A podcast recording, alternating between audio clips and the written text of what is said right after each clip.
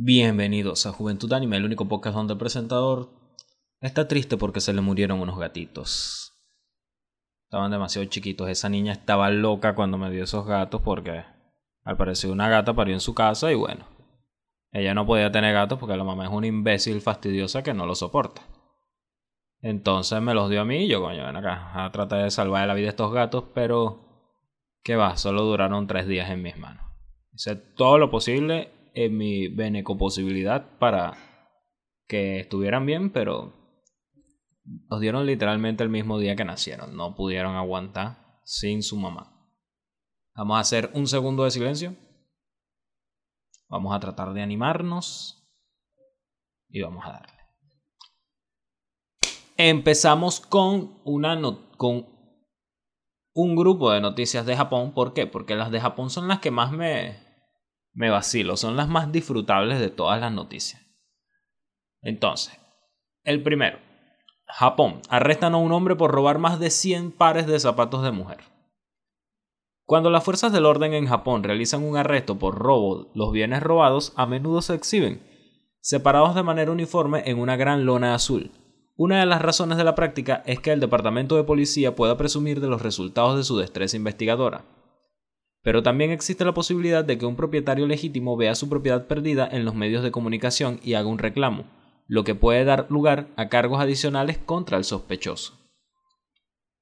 Ese fue el caso en la ciudad de Murakami a principios de este mes, luego del arresto de un empleado de una compañía que es sospechoso del robo de docenas de pares de zapatos de mujer. El departamento de policía local puede tener mucho trabajo por sí mismo para encontrar a las propietarias, pero este es un territorio que ya conocen, por así decirlo. Arrestaron al mismo sospechoso hace siete años por el mismo crimen. Me imagino que ya esta gente está planeando montarse una ley especial en caso de robo de zapatos. si es la segunda vez y son más de 100 pares, la cosa... El pasado 10 de junio, la comisaría de Murakami exhibió 139 pares de zapatos de enfermera, zapatos de tacón alto y sandalias sobre, sobre la lona azul señalada. Hasta ahora, la policía ha acusado de robo a su Tsunejito Isobe, un oficinista que vive en Murakami de 47 años. Alrededor de las 18 horas del 2 de marzo, presuntamente entró ilegalmente en una oficina en Murakami y robó un par de sandalias valoradas en 500 yenes, 5 dólares. De antemano, la oficina en cuestión instaló un sistema de cámaras de seguridad después de darse cuenta de los robos de zapatos de mujer. Las imágenes de la cámara llevaron al arresto de Isobe bajo sospechas de robo y allanamiento el 19 de mayo. Fue procesado nueve días después. Y dijo, me han interesado los zapatos de mujer, me han interesado los zapatos que usan las mujeres desde que era niño, le dijo a la policía al admitir las acusaciones. Curioso como la mayoría de estos tipos admite su broma. Aunque, claro, muy difícil declararte a ti mismo inocente cuando tienes, o sea, literalmente cientos de pruebas en tu contra. Durante la investigación, la policía registró la residencia de Isobe en Murakami y los investigadores encontraron 139 pares de zapatos, 77 de los cuales eran zapatos de enfermera, empacados en cajas de cartón, muchos originalmente para juguetes, colocados debajo de su cama dentro de su armario. O sea, los agarraba y los metía en unas cajas de juguetes y los guardaba en el armario pensaría que duerme encima de ellos o los huele o algo así. La policía también encontró un uniforme de enfermera blanco con un nombre marcado en el cuello, un suéter negro y dos pares de media. Mm, este tipo como que se vestía de, enfermera era lo que. Robé aproximadamente la mitad de los artículos, dijo Isobe también, y el resto los compré en, sitios en línea y en tiendas de segunda mano. Llevo varios años robando. Coño, pero por favor, no te eches paja así tampoco tú. Los investigadores habían pasado por esto antes. En 2014 robó zapatos de farmacias, hospitales e instalaciones de cuidados a lo largo a largo plazo en la ciudad de Niigata. Ese mismo año, los investigadores ingresaron a la residencia de Isobe y confiscaron cajas de cartón que contenían 244 pares de calzado, incluidos 200 zapatos de enfermera y 44 zapatillas de tacón. Bueno, vamos a estar claros en dos cosas. Primero, en Japón es muy fácil robar zapatos porque literalmente los dejan en la puerta. O sea, si tú te quitas zapatos al entrar a un sitio, obviamente te los pueden robar. O sea, y den gracias al cielo que esto es nada más un loco que quiso robar para de zapatos. Porque si, fuera, si eso fuera Latinoamérica, no, nadie tuviera zapatos nunca. O, vivirían en un robo constante. Todo el mundo andaría con zapatos que no le lucen y que no son de su talla. La otra cosa, es, obviamente este tipo es un trastornado. Porque, o sea, está bien que tú robes por un fetiche, pero ¿sabes lo que tener 200 pares de zapatos ahí guardados en tu casa? O sea, básicamente tu casa está hecha de zapatos. En un punto, la policía confiscó a las propietarias. La policía confirmó a las propietarias que 13 pares valorados en 9.300 yenes. Ah, o sea, le devolvieron 13 zapatos a sus dueñas. Lo hice para satisfacer mi deseo sexual, dijo Isobe en ese momento. No joda. El olor es un punto importante. Yo sabía que los olía. Explicó. Ajá. Explicó. Yasuyuki Deguchi, profesor de Tokyo Future University, se especializa en psicología criminal. Dice que los medios para la excitación sexual pueden diferir de una persona a otra, pero el riesgo de ser arrestado a menudo reemplaza la actividad delictiva. En ese sentido, se puede decir que este es un caso muy raro, dijo Deguchi. De bola, que es un caso raro. no. Por lo general, la gente siente más atracción hacia los pies que hacia los zapatos de la gente. Por su parte, Isobe está mostrando remordimiento, incluso está tomando en consideración que es un reincidente. Creo que hice esto de nuevo porque no podía olvidar la emoción a la que me había acostumbrado antes, dijo. Un sospechoso en un caso así no se da cuenta de que las víctimas están sufriendo, así que necesito comprender los sentimientos de la víctima, señaló el profesor de Bush. Finalmente, el 10 de junio, Atsushi Hasegawa, el subdirector de la comisaría de Murakami, dijo que aproximadamente la mitad de los zapatos encontrados dentro de la residencia de Isobe fueron robados, pero no se han presentado informes a su estación ni a las cercanas. Si nota un robo pero cree que no es lo suficientemente significativo o encuentra que presentar un informe es problemático, comuníquese con nosotros, dijo Hasegawa. Que lo apoyo, lo apoyo. A veces, no solo ahí, pues en cualquier caso, muchas veces nosotros mismos nos encontramos una gente haciendo una huevona que nos parece, ah, es una marisquera. Pero cuando la, vaina se acumula, tú ves que es en verdad una gran cosa. Porque imagínate lo que representa el robo de 200 pares de zapatos. A un dólar cada uno. O sea, literalmente el tipo se está robando 200 dólares y nadie le para porque nadie le quitó más de un dólar. Nadie se va a molestar en y a la comisaría y denunciar por un dólar. Pero bueno, vamos con otra. Japón, surge una disputa familiar por la herencia de una colección hentai. Yo espero que ese también sea el motivo de, de disputa en mi familia. Pero coño, no sé, es que lo común es que te vas a morir, tú lo primero que haces es asignar a la persona que va a borrar tu disco duro completico. Vamos a leer el artículo. Una historia compartida por el usuario de Twitter SSIG33 se volvió viral en los foros en Japón y aunque no existe prueba de que sea real, tampoco existe prueba de que sea falsa. Pues, básicamente todo es amarillismo. La publicación escribió, mi padre murió, pero en, vida, pero en vida había una habitación a la que siempre nos dijo que no entráramos. Esta vez decidí entrar y encontré una gran cantidad de doujinshis para adultos. La publicación continuó. Consulté con las personas que conocía y me recomendaron llevar esa colección al Surugaya, en donde me dijeron que estaría evaluada en bastante dinero. Las familias se han enterado, las familias se han enterado y se me dijo que tome esas cosas, que tome esas cosas sin permiso. Así que ahora hay una disputa por la propiedad de esta colección hentai que ya, que ya se ha vuelto problemática.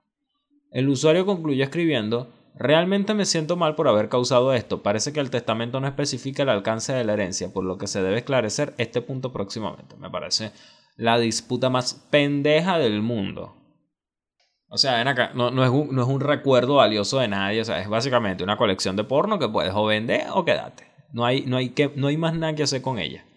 Me chocó un poco la noticia, pensé que iban a haber más, más drama en ella, que, que iban a haber declaraciones de una tipa en, una cosa así como un juicio de estilo caso cerrado, que no, eso por no es mío. no lo hubo, este artículo me ha decepcionado un poco. Vamos con el siguiente. Japón. Una extraña marca de ropa interior se vuelve viral. Toda vaina se vuelve viral. Yo, yo para yo decir que algo se vuelve viral tengo que ver en las noticias. En un popular foro en Japón se reportó que en, la, que en la popular plataforma de ventas de Amazon se listó una línea de ropa interior con fotografías estampadas de distintas actrices de voz. Las artistas involucradas en estos productos incluyen a Sumire Uesaka, que es Chisato, Chisato Chirasagi en Bang Dream, Hayase Nagatoro en, bueno, Nagatoro. También está Yoshino Nanjou, que es Eri Ayase en Lot Light Sunshine, Naoto Miura en Clockwork Planet, también está Maya Ushida, que es Rika Takanashi en Chunibyu de Mokoi bla, bla, Chunibyu. También está Kana Hanazawa, que es Ishi Kanakano en Gotobu no Hanayome. Y también es Nadeko Sengoku en Bakemonogatari. Total, es un juego de... No estoy seguro si son panties o interiores. Panties, creo que son panties, con la cara de estas actrices de voz. Me imagino que esto es para satisfacer algún fetiche de que no sé, tu novio se quiere coger a, a la que hace la voz de Nagatoro, te pones las pantaletas con la cara de ella. Y para adelante, que lo que viene es rumba. Bueno, vamos a ver, para ver cuánto cuesta. Esta extraña línea de productos vendida por la marca UGDRF no sé qué, a través de Amazon con un precio de venta de 3.500 yenes, unos 32 dólares. No obstante, los productos no parecen ser oficiales, dado que múltiples comentarios en redes sociales han señalado este aspecto. De hecho, en foros de comentarios destacaron opiniones como la impresión parece de muy mala calidad. Bueno, pero es una forma ingeniosa de vender. voy, a, voy, a, voy a contactar con un amigo mío que está en este negocio para ver si él lo haría. Vamos con otra. El gobierno de Japón solicita implementar tecnologías para evitar las selfies inapropiadas. Esto me parece otro típico caso de Alguien puede pensar en los niños. El periódico, esto sí viene de un periódico, Yomiuri Shimbun en Japón publicó un artículo señalando que el gobierno ha emitido una petición para que los usuarios de smartphone eviten las selfies provocativas. ¿Cómo puede, cómo puede ayudarse a los niños y adolescentes a mantenerse seguros en Internet respetando su privacidad? Este problema se complica aún, por, aún, más por la cantidad de smartphones que hoy en día vienen con cámaras y donde hay cámaras hay selfies, explica. Ya coño, marico. Te sientas con el carajito y le dices, ya. Y si lo hace, bueno, se jodió él. Si bien tomar una linda fotografía de ti mismo no es un delito, algunas personas más jóvenes pueden verse tentadas a tomar fotografías donde están desnudos o en el peor de los casos recibir instrucciones de una persona externa para hacerlo. Una vez que existe una fotografía comprometedora como esta, podrían enviarse a otras personas, subirse en línea o incluso filtrarse mediante un hackeo, por lo que el gobierno alienta expresamente a los operadores de telefonía a implementar tecnología que pueda restringir las selfies inapropiadas. Esto más que una petición del gobierno debería convertirse en una expresión de lo que cierto mercado está buscando. Porque, por ejemplo, si yo fuera un papá y viene una compañía de tecnología o de aplicaciones de cualquier tipo a, mostrarme un producto que evita que la hija mía salga desnuda en un poco de fotos o que el hijo mío salga desnudo en un poco de fotos, yo le pago la suscripción por esa tecnología. Pues está, y se le instaló al teléfono del carajo.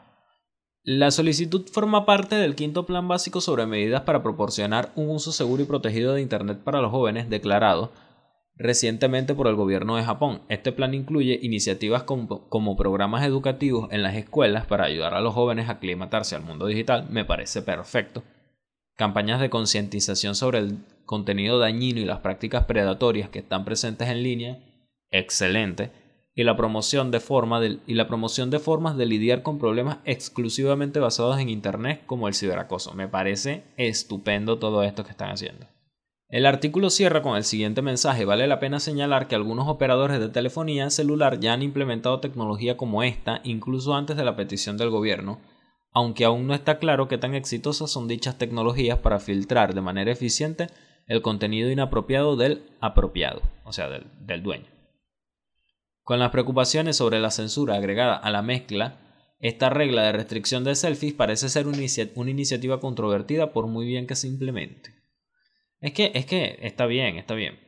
Y en este caso lo apoyo completamente porque es como cuando uno iba a una tienda de videos hace mil años, cuando existían las tiendas de videos, y a los niños no se les permitía entrar a la zona de películas para adultos. Lo mismo, no, no, si tú tienes una broma de cámaras o de tomate fotos, No vas a permitir que vengan niños a esas cabinas fotográficas a tomarse fotos desnudo, ¿verdad? Bueno, esto es simplemente tratar de que los niños tampoco puedan tomarse ese poco fotos locas ellos solos, o sea, porque el riesgo no es que se las tomen, el riesgo es todo lo que viene después.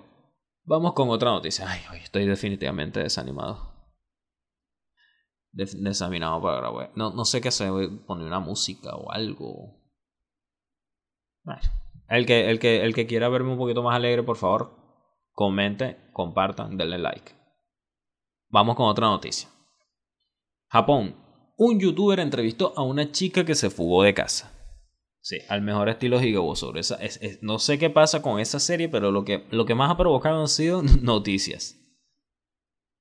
En diciembre de 2020, mucho antes de que la adaptación animada de Higobosoru hiciera, se hiciera aún, aún más popular el tema de las adolescentes que huyen de casa, el usuario de YouTube Dark Side of Japan Yuki publicó un video titulado Chica fugitiva frente a un motel en Japón se convirtió en prostituta. La entrevisté en Ikebukuro, Tokio. Coño, un título muy específico. Me gustaría ver el video. De todas maneras, aquí hay un resumen. El video es bastante extenso como para transcribirlo por completo. Por lo que la chica, por lo que solo se escribirá la parte en donde el youtuber entrevistó a la chica. En la primera parte, el youtuber se acerca a la chica y le pregunta qué está haciendo allí y por cuánto tiempo ha estado fugitiva de su hogar. Buenas noches, dice el youtuber. Buenas noches. ¿Qué estás haciendo? Eh, estoy jugando, dice la chica. ¿Jugando? ¿Qué estás jugando? Algo pervertido. Así que, Onisan, ¿quieres jugar conmigo? ¿Cuánto sería? 300 dólares serán suficientes. ¡Arr! Diabla, ¿cómo cobras? ¿Eh? ¿300 dólares con todo y hotel? Sí. Eh, no, gracias. Por cierto, parece que, parece que eres muy joven. ¿Cuántos años tienes? 18. ¿Eh? Coño, los japoneses dicen, ¿eh? ¿Eso está bien? ¿No eres estudiante de preparatoria? No, le dice ella. ¿Estudiante universitaria? No, no voy a la escuela, me escapé de casa. ¿En serio? ¿Dónde está tu hogar? En Omilla. Deberías regresar a casa pronto, está bastante cerca, no lo creo. ¿Cuánto tiempo ha pasado desde que te escapaste de casa? ha pasado alrededor de medio año. Eh, eh, ha dicho E muchas veces, pero no estoy diciendo el puto E entonces tus padres deben estar preocupados. De hecho, no lo están. Incluso aunque no estén preocupados, tienes que volver a tu casa. La policía debe estar buscándote. Bueno, mis padres son bastante molestos. Claro. De la boca de una caraja de 18 años o incluso menor. Eso es como decir, no, tú sabías que el agua moja es lo único que saben decir esos inútiles. Más adelante le preguntan en dónde ha estado viviendo los últimos seis meses desde que escapó de casa. Y la chica respondió que en hoteles, cafés que son cafeterías y salas de cómputo. O sea, son básicamente. Es, impresionante. Es como. El que no quiere más nada en su vida. O sea, es básicamente una cosa de un metro de largo por medio metro de ancho. Bueno, dos metros de largo por medio metro de ancho en el que es literalmente un piso con una colchoneta y una computadora al final. Entonces tú puedes estar sentado ahí en tu colchoneta, eh, tu computadora con internet y cuando te ladillas te acuestas y te duermes. Ajá, total, seguimos. Y en la casa de una persona que conoció en Twitter también estuvo viviendo. El, YouTube, el youtuber indica que hay un hashtag en Twitter a través del cual los viejos pervertidos buscan a chicas como tú, a lo que la chica no responde nada. El youtuber entonces le pregunta si ha dormido con alguno de los hombres con los que se ha quedado, a lo que la chica responde, bueno, he dormido en la misma habitación. Sin embargo, cuando el youtuber le pregunta si ha dormido con varios hombres en los últimos seis meses, la chica responde no, casi siempre me he negado, pero cuando no podía negarme tuve que hacerlo. A mí nadie me engaña. La chica entonces narra que en una ocasión, mientras se encontraba de pie en la calle, se le acercó un hombre que parecía bastante peligroso, por lo que pasó mucho miedo en esa ocasión. No obstante, cuando el youtuber le señala que esa sería razón suficiente para volver a casa, como cualquier persona lógica, Simplemente respondió, no, odio a mis padres. Sabes, mis padres están desempleados, mi padrastro se la pasa en los pachincos, o sea, es básicamente una maquinita de jugar, y es violento conmigo. Mi madre siempre me ha dicho que yo no debería haber nacido, así que los odio tanto que nunca regresé a casa. Básicamente la misma historia de Higobosoru. El youtuber señala que comprende su situación, por lo que le propone que, en lugar de dormir con extraños, debería buscar asilo en la casa de alguien que conozca, como un amigo. Sin embargo, la chica respondió,